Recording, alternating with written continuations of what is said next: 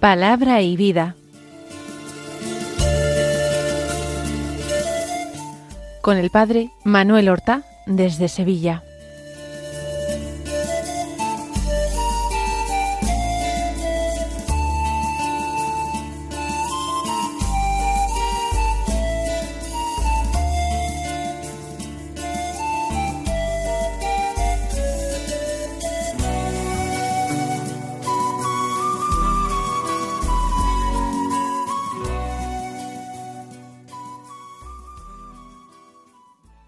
En el nombre del Padre y del Hijo y del Espíritu Santo. Amén. Alabados sean Jesús y María. Muy buenos días, queridos amigos, oyentes de Radio María y seguidores del programa Palabra y Vida. Hoy es domingo y un domingo muy especial porque es el último domingo del tiempo ordinario lo que debería ser el domingo trigésimo cuarto del tiempo ordinario. Lo que ocurre es que este último domingo del tiempo ordinario es la solemnidad de nuestro Señor Jesucristo, Rey del universo. Se ha querido cerrar el año litúrgico con esta solemnidad que nos recuerda que como dice la palabra de Dios, Cristo tiene que reinar hasta que sus enemigos sean puestos bajo sus pies. Cristo es el que ha recibido de su Padre el poder, el honor y la gloria.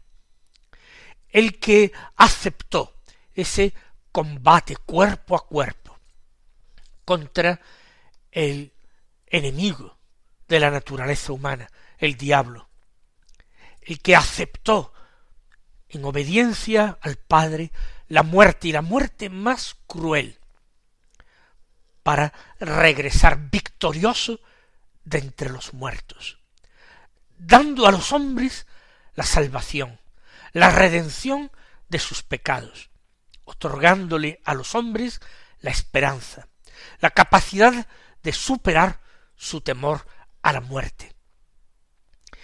Este que fue humillado, este que se abajó a sí mismo, este que tomó la condición de esclavo, que fue tenido por uno de tantos, sin apariencia, este que no dispuso de poder ni de bienes económicos, ni poderío político, ni militar en este mundo, este es rey del universo. Y tiene que ser rey de nuestras vidas, tiene que ser rey de nuestras familias, tiene que ser rey de nuestras personas enteras y de nuestros corazones, pero tiene que ser también rey de nuestras comunidades, de nuestras sociedades, de todos los ámbitos, no simplemente individuales, sino también sociales, colectivos.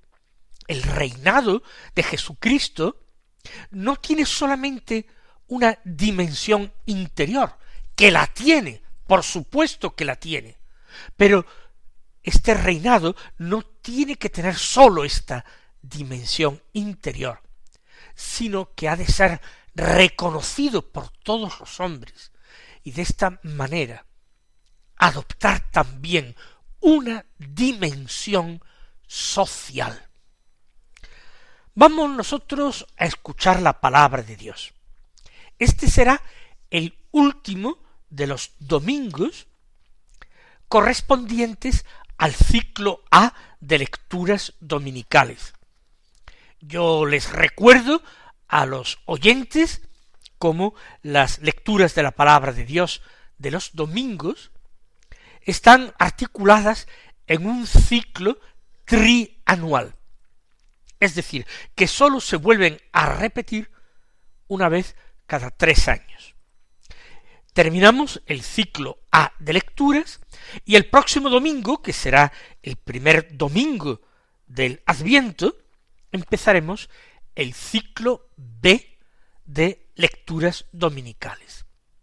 Las misas de los días feriados, es decir, los días entre semana, no obedecen a ese reparto trianual, sino que es un reparto bianual.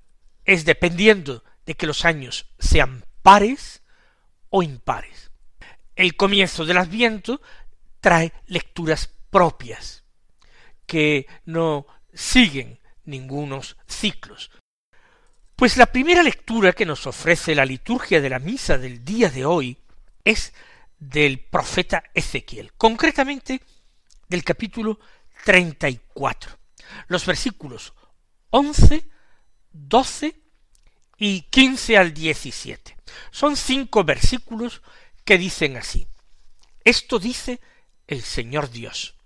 Yo mismo buscaré mi rebaño y lo cuidaré.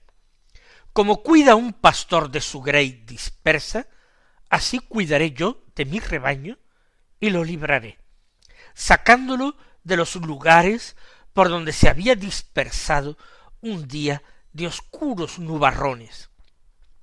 Yo mismo apacentaré mis ovejas y las haré reposar, oráculo del Señor Dios.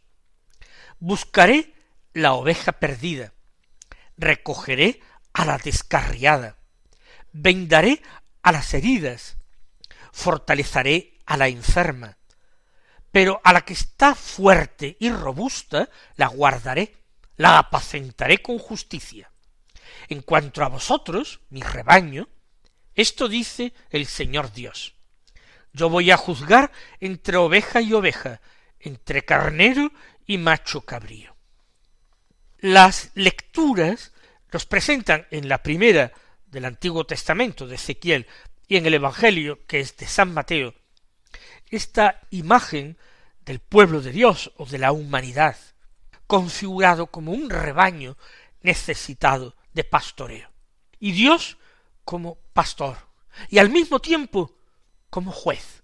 No olviden este último matiz del versículo 17 que hemos leído del capítulo 34 de Ezequiel. Yo voy a juzgar entre oveja y oveja, entre carnero y macho cabrío, pastor y juez. Vamos pues a examinar un poco más de cerca esta lectura de Ezequiel, esta lectura que a veces en la celebración de la misa nos pasa un tanto desapercibida y a veces no es demasiado tenida en cuenta en la homilía. Es Dios quien habla, por medio del profeta Ezequiel, por supuesto. Eso significa profeta, el que habla de parte de otro, el que habla de parte de Dios en este caso. Yo mismo, dice Dios, buscaré a mi rebaño y lo cuidaré. Dios es el propietario, no es un pastor asalariado que cuida un rebaño ajeno. Ese rebaño es de Dios. Y nosotros lo sabemos desde la perspectiva del Evangelio, que somos el rebaño de Dios por un doble título. En primer lugar, somos suyos, porque hemos sido creados por Él, porque somos obra de sus manos, porque somos proyecto de su amor, somos suyos. Pero lo somos también por otro título muy especial, y es que hemos sido adquiridos, pagando Dios el precio de la sangre del Hijo único, de Jesucristo. Hemos sido comprados a gran precio. Por tanto, somos el rebaño de Dios. Yo mismo, dice, buscaré mi rebaño y lo cuidaré. Todos los propietarios de rebaños no cuidan los rebaños. Los propietarios de un rebaño que son ricos tienen empleados que cuidan por ellos el rebaño. Tienen pastores y zagales que cuidan su rebaño. Pero Dios dice que Él no simplemente lo buscará, y lo buscará porque anda perdido, atención, no sólo lo buscará, sino que lo cuidará. Lo va a hacer personalmente. Por eso añade, como cuida un pastor de su grey dispersa, así cuidaré yo de mi rebaño. Así pues, hay un rebaño, una grey dispersa. Quizás malos pastores la han descuidado, se han preocupado sólo de su comodidad o de su beneficio, no han atendido con cuidado, con celo, a el rebaño, y el rebaño se ha dispersado y se han perdido muchas ovejas, y unas están por acá, otras por allá. Yo cuidaré de mi rebaño como cuida un pastor de su grey dispersa. Por tanto, con la solicitud. Las ovejas son suyas.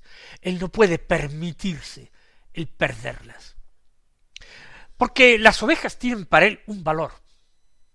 Y sobre todo tienen para este pastor que es Dios el valor del inmenso amor que les profesa y del inmenso amor que profesa a su Hijo único que derramó su sangre por ellas. Así cuidaré yo de mi rebaño, y lo libraré, añade, sacándolo de los lugares por donde se había dispersado un día de oscuros nubarrones. Cuando habla de un día, se refiere a una época, a una etapa en esa historia que para nosotros es historia de la salvación va a sacar a sus ovejas de esos lugares donde se han dispersados. Un día, en una época, en un momento malo, día de oscuros nubarrones.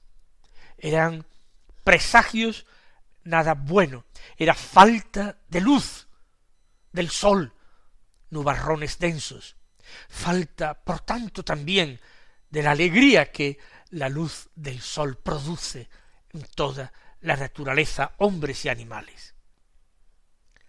Este es el propósito de Dios, que siendo el quien es, va a conseguir plenamente.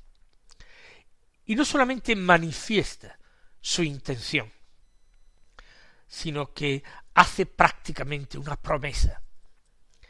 La profecía es promesa. Yo mismo apacentaré mis ovejas y las haré reposar, oráculo del Señor Dios.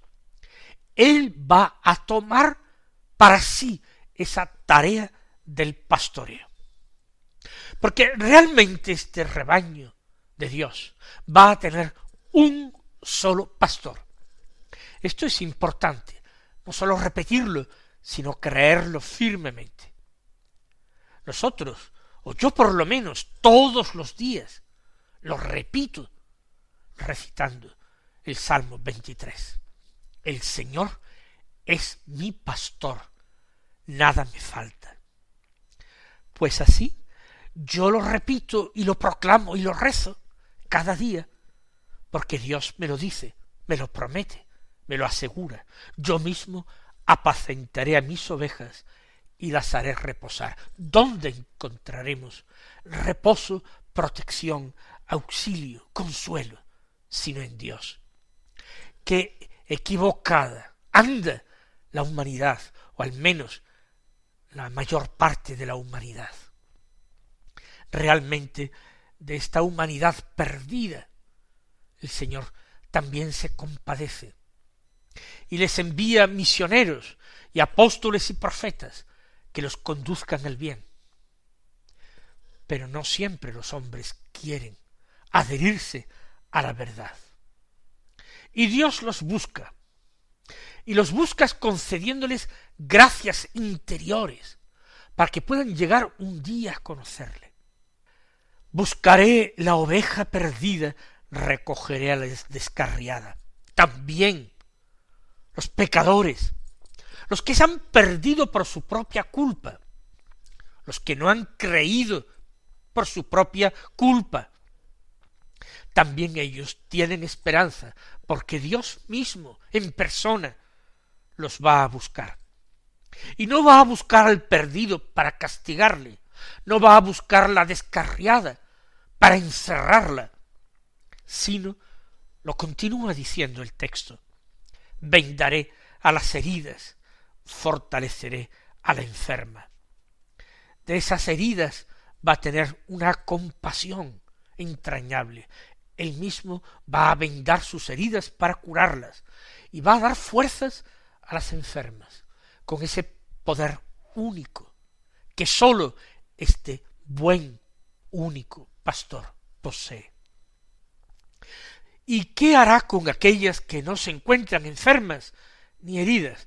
Hará que esté fuerte y robusta, la guardaré y la apacentaré con justicia. Tampoco me voy a despreocupar de las buenas, de las sanas, de las fuertes. No, las voy a guardar para que tampoco ellas se pierdan y resulten heridas. Las apacentaré con justicia, es decir, con santidad. En cuanto a vosotros, mi rebaño, esto dice el Señor Dios. Ahora se dirige no al rebaño disperso, perdido, sino a ese rebaño que ya está reunido en torno a él, que en él pone su esperanza. Esto le dice, yo voy a juzgar entre oveja y oveja, entre carnero y macho cabrío. Atención, atención al que ha sido rescatado, curado, sanado, liberado. Atención, ellos tienen que responder a esa salvación, a esa liberación. ¿Por qué? Porque ese pastor que sana a las enfermas, que vende a las heridas, que cuida de las fuertes, que guarda a las robustas, ese pastor va a ser también el juez de su rebaño, va a juzgar entre una y otra. Esto, el día, la solemnidad de Jesucristo, Rey del universo, nos lo recuerda con fuerza, para que vivamos nuestra existencia cristiana con gratitud y al mismo tiempo con responsabilidad.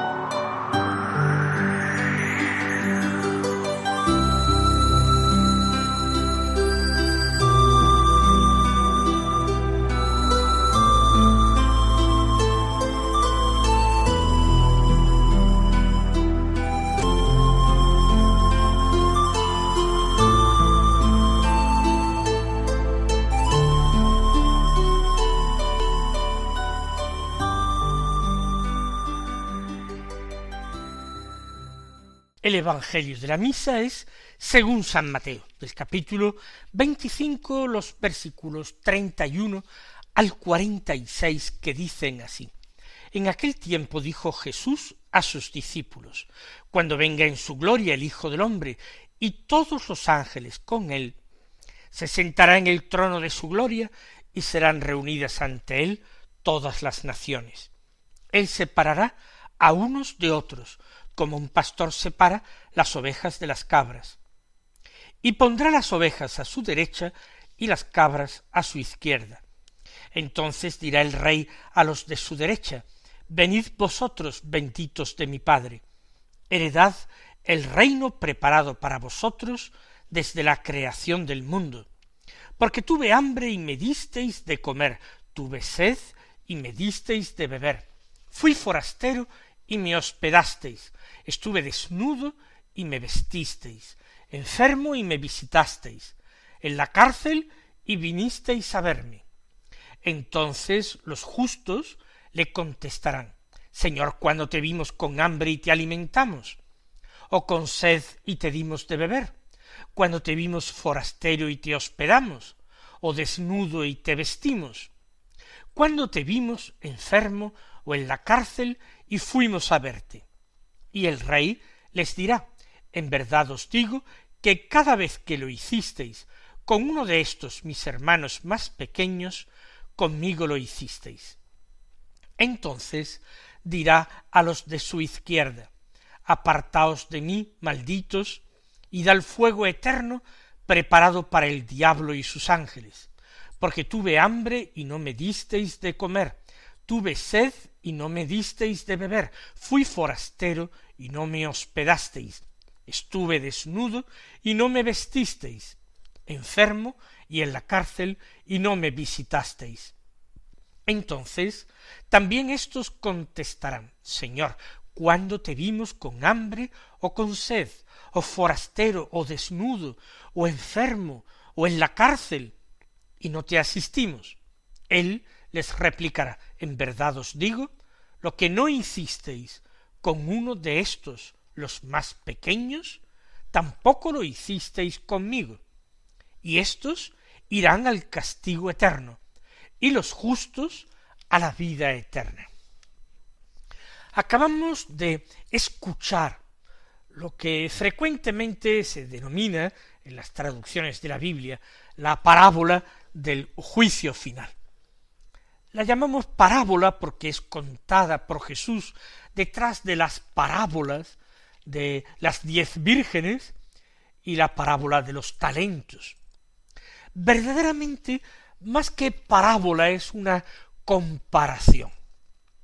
No se trata de una historia de la que se puedan sacar eh, enseñanzas. No es una historia, el Señor lo presenta como si, como si, por supuesto, porque se trata de comparación, como si se tratase de una descripción de lo que pasará el día del juicio final, del juicio de las naciones.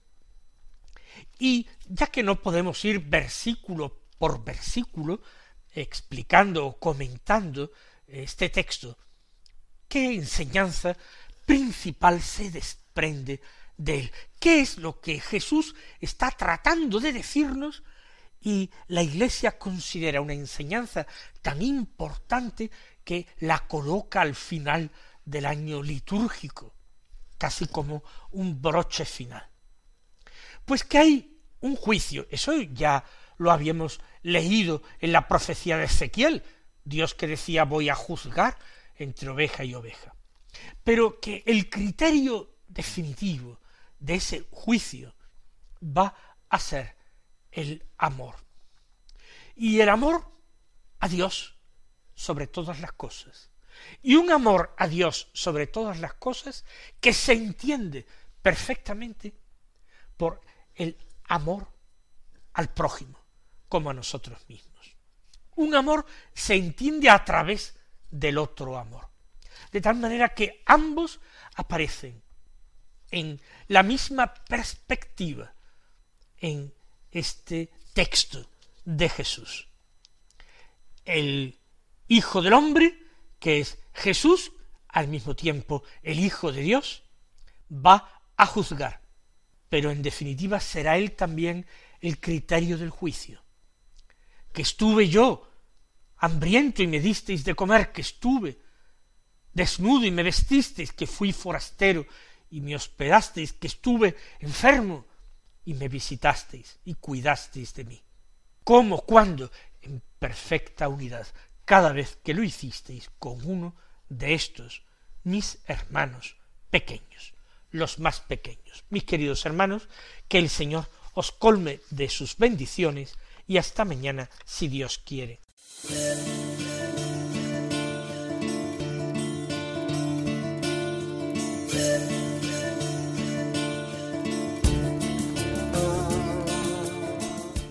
Han escuchado en Radio María Palabra y Vida, un programa que dirige el Padre Manuel Horta.